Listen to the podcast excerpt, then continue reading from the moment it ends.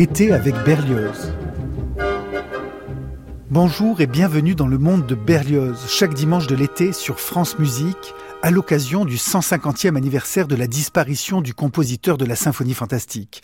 Voici le troisième épisode, et il est temps pour Berlioz de découvrir Paris et d'embrasser le monde musical.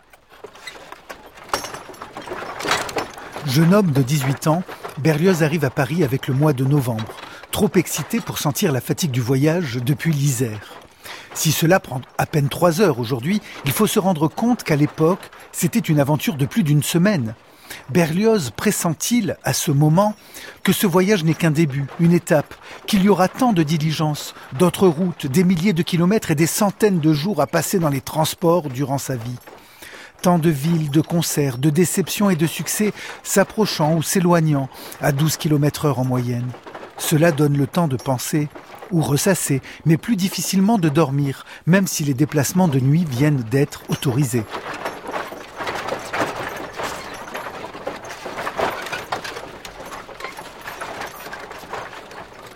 La France de la seconde restauration est plutôt calme. Après tant d'enthousiasme, de terreur, de bataille et de retournement de situation, la France de Louis XVIII est aussi lourde et fatiguée que son roi, que les moqueurs appellent gros cochon. C'est donc tranquillement, en novembre 1821, que Berlioz entre dans la capitale en compagnie de son cousin, Alphonse Robert. Imaginez le choc.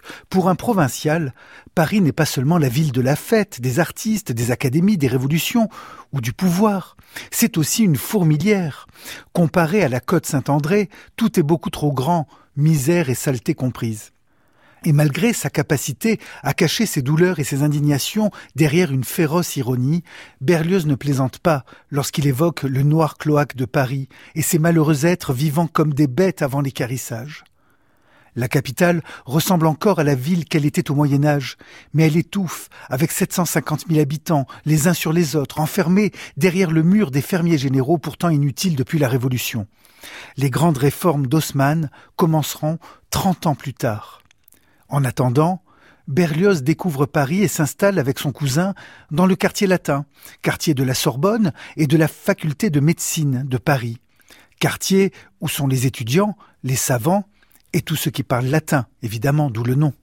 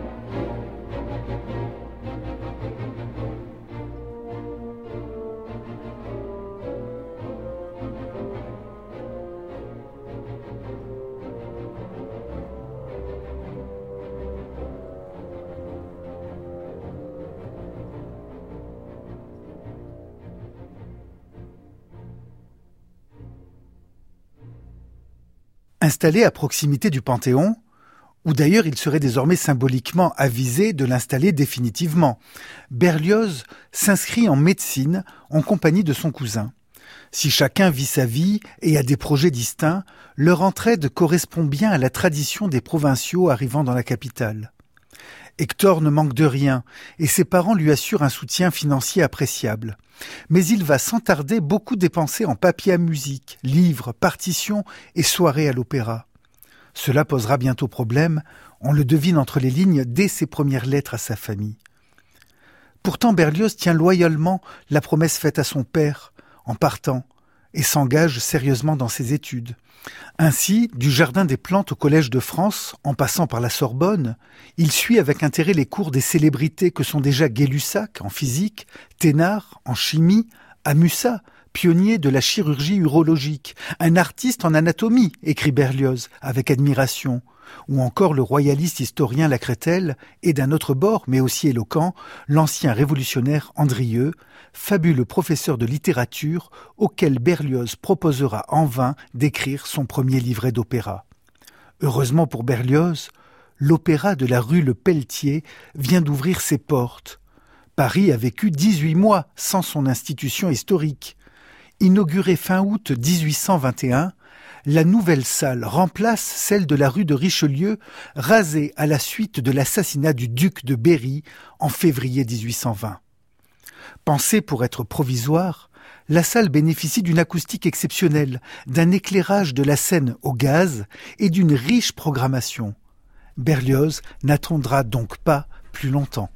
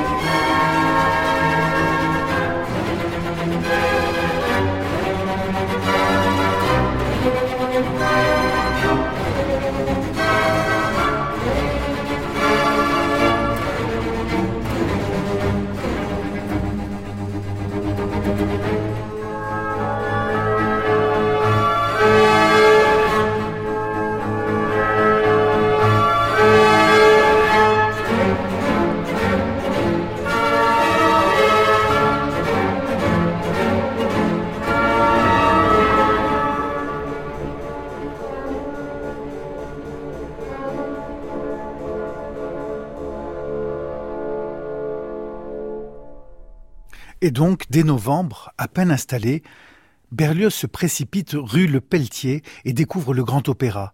En quelques semaines, il entend les Danaïdes de Salieri qu'on vient d'entendre, Stratonis de Méhul et d'abord, surtout, Iphigénie en tauride de Gluck.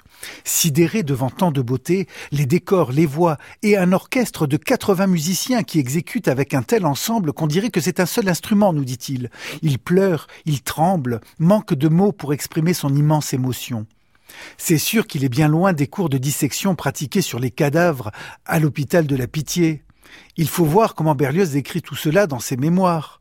Le sang, les rats, les oiseaux picorant des morceaux de chair humaine. Tant qu'à défaillir, autant que ce soit pour la beauté, pour l'opéra. Il écrit à sa sœur Nancy. Je ne crois pas qu'il me soit possible de t'en donner la moindre idée. À moins de m'évanouir, je ne pouvais pas éprouver une impression plus grande quand j'ai vu jouer Iphigénie en tauride, le chef-d'œuvre de Gluck. C'est donc ainsi, le 26 novembre 1821, que Berlioz a découvert l'orchestre et entendu Gluck, premier dieu du panthéon musical berliozien.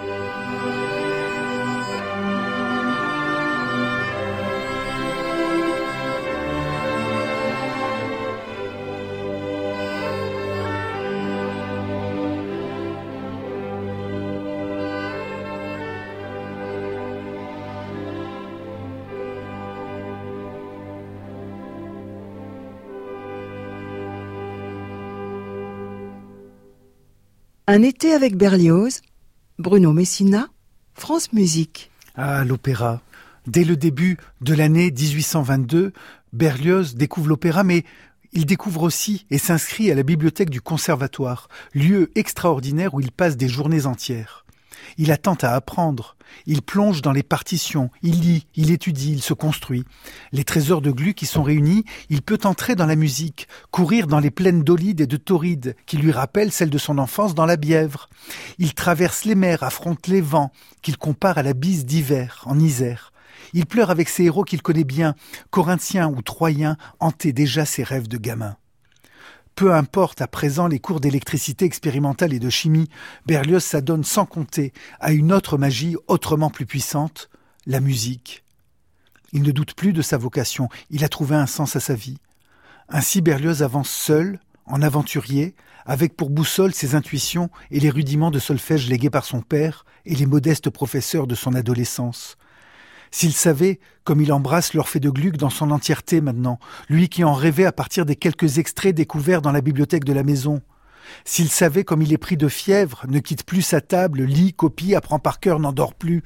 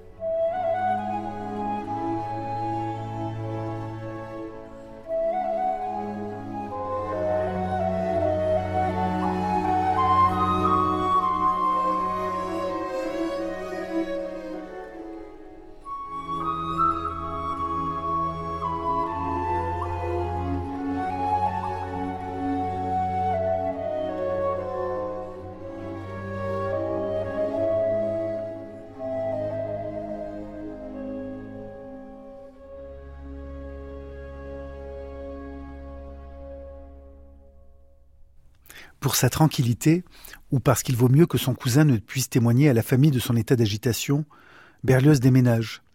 Il déménagera relativement souvent, s'éloignant peu à peu des universités et du centre historique de Paris.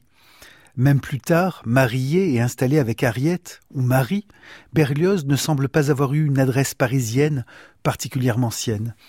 Il en change une vingtaine de fois durant sa vie. D'ailleurs, les choses extérieures et matérielles importent peu pour lui. Il compose où qu'il soit, souvent dans des endroits inconfortables. Toujours locataire, il n'y a pas de lieu pour lui. Il pourrait être ici ou là, en Angleterre ou en Russie. Berlioz n'a pas besoin d'adresse ni de temple. Il porte son église, la musique, en lui. Son seul abri reste donc la maison familiale, et en dépit de son exaspération face aux siens qui ne comprennent rien à sa passion, il souffre par moments du mal du pays, l'amour est toujours là.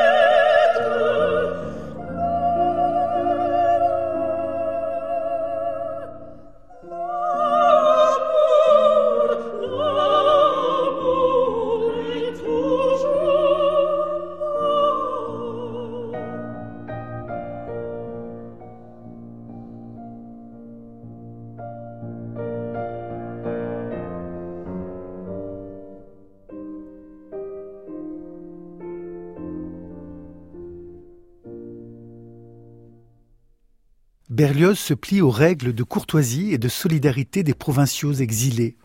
Il rend régulièrement visite aux connaissances dauphinoises installées à Paris, sans enthousiasme. Entre les bals, les repas et autres inévitables civilités, il doit aussi consacrer de longs moments à l'exercice épistolaire pour ses parents, sa sœur Nancy, son oncle Félix et quelques amis restés en Isère. Au début des années 1820, la situation à Paris est assez idéale pour l'arrivée d'un provincial qui ne s'est jamais éloigné de sa famille. Depuis trente ans, la capitale n'a été aussi paisible. Louis XVIII manie avec habileté les compromis de sa charte constitutionnelle et Berlioz profite de la vie artistique et intellectuelle et peut notamment assister au concert de l'orchestre et du chœur de la chapelle royale, dont Jean-François Le Sueur est le surintendant, deux trimestres par an, en alternance avec Luigi Cherubini. Les rapports seront compliqués avec Cherubini, mais Berlioz a été inspiré par sa musique religieuse.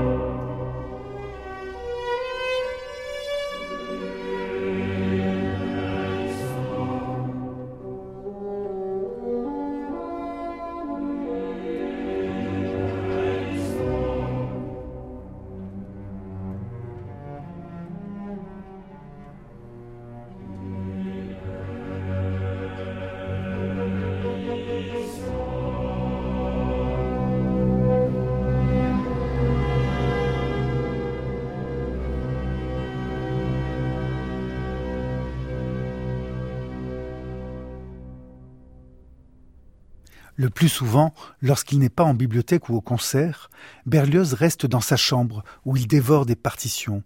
Il rêve, compose, associe des images et du son, découvrant le répertoire par l'écrit, sans même l'aide d'un clavier. C'est une situation inouïe. Y a-t-il un autre compositeur en ce temps qui n'était pas pianiste? Qui d'autre que lui a procédé ainsi? Berlioz a appris la musique en se plongeant dans les partitions, sans un son, durant des mois, des années. Berlioz est un grand lecteur. Il lit de la musique autant que des romans ou de la poésie. Il écrira de même des chroniques, des opéras, des nouvelles, des symphonies, du théâtre, des mélodies dans un langage ou l'autre. De temps en temps, il suit encore un cours à la fac, mais ce sont des cours de musique dont il a besoin et dont il a envie. Il lui faut donc un professeur particulier, et grâce à l'entremise de Géronneau, un ami de bibliothèque, flûtiste lui aussi, il rencontre le célèbre compositeur Le Sueur, professeur au conservatoire. Berlioz l'a déjà entendu avec l'orchestre de la Chapelle Royale. Le grand Le Sueur, réformateur et compositeur préféré de l'empereur.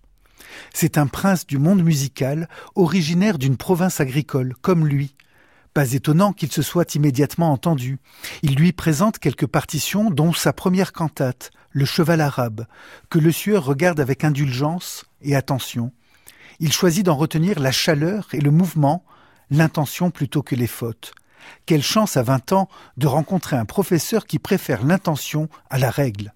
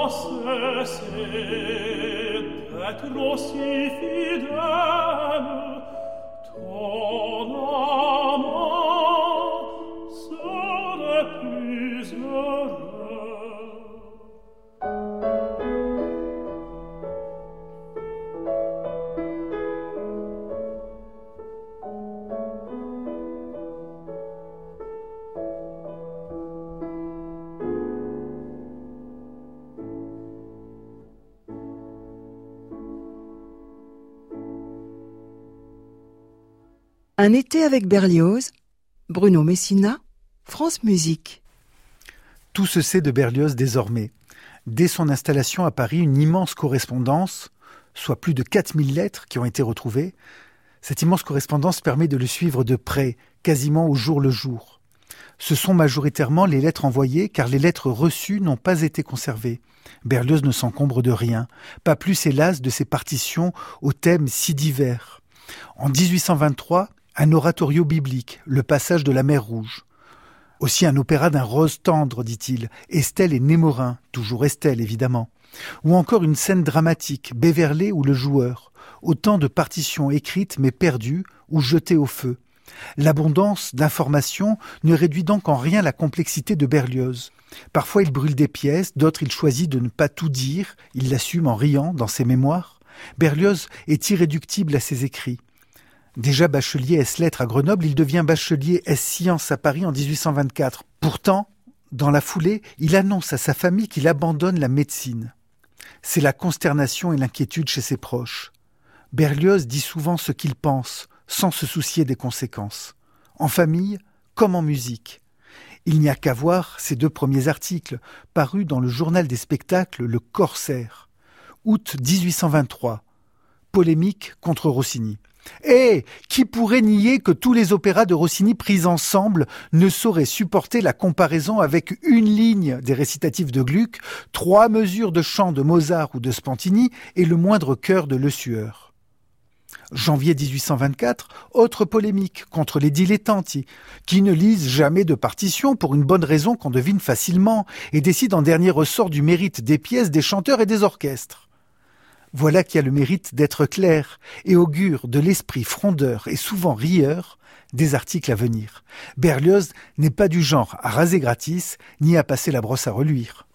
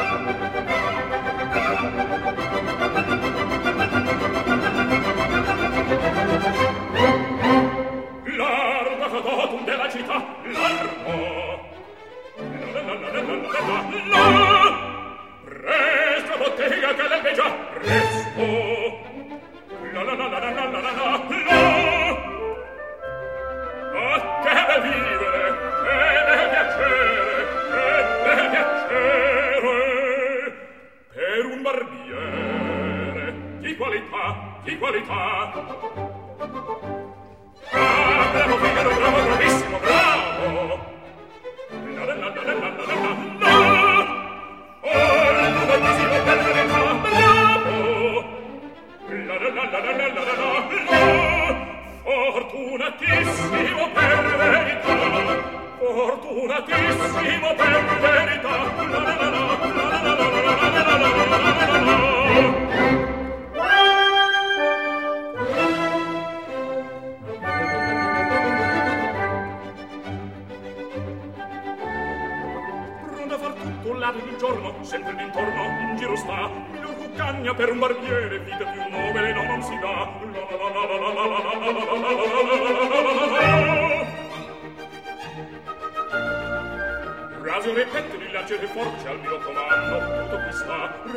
Niente di lacete force al mio comando tutto qui sta Ve la risorsa.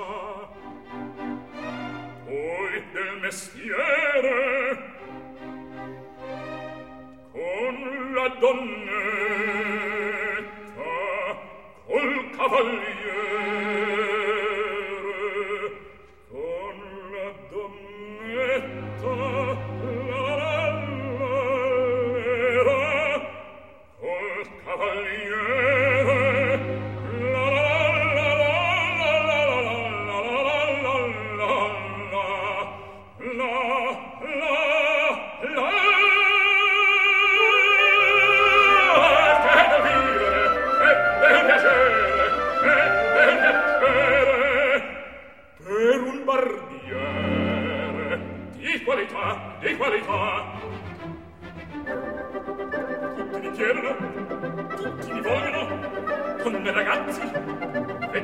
canne, alla parrucca, presto la barba, alla sanguigna, presto mi lieto, mi chiedono, mi vogliono, mi chiedono, mi vogliono, alla parrucca, presto la barba, presto mi lieto, ehi!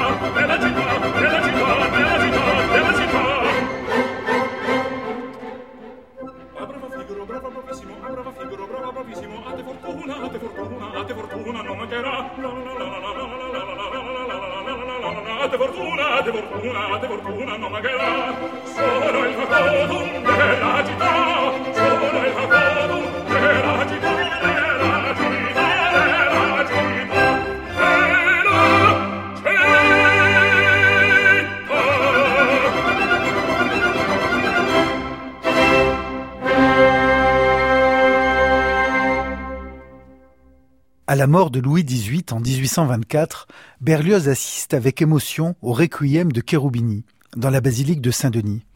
Et pendant que les ultras se réjouissent du couronnement du dernier Bourbon, mais ils ne savent pas qu'il s'agit du dernier, et qu'à l'opposé on pleure la République trahie depuis vingt ans, sans deviner qu'on va pleurer encore longtemps, Berlioz, dont le seul parti est la musique, commence la composition d'une messe solennelle pour la fête des Saints Innocents.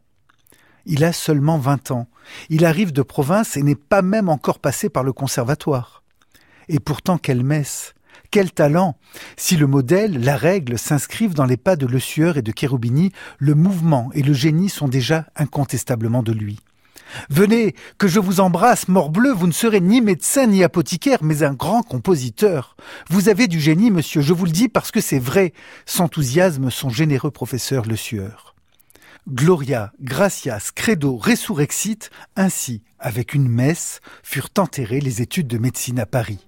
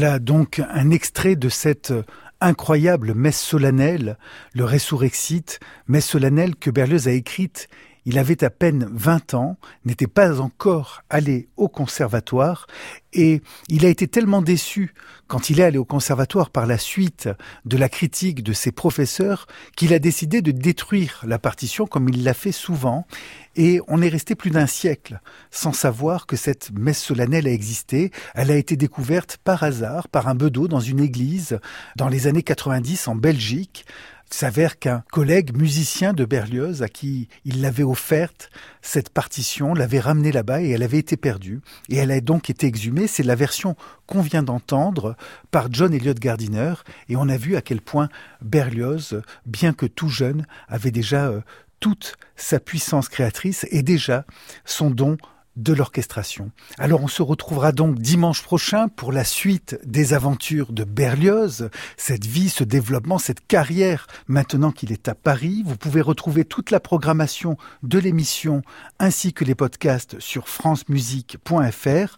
Cette émission a été réalisée avec Annie Comier, Jean-Michel Bernot et Perrine Mingui. Et je vous retrouverai avec plaisir dimanche prochain. Au revoir.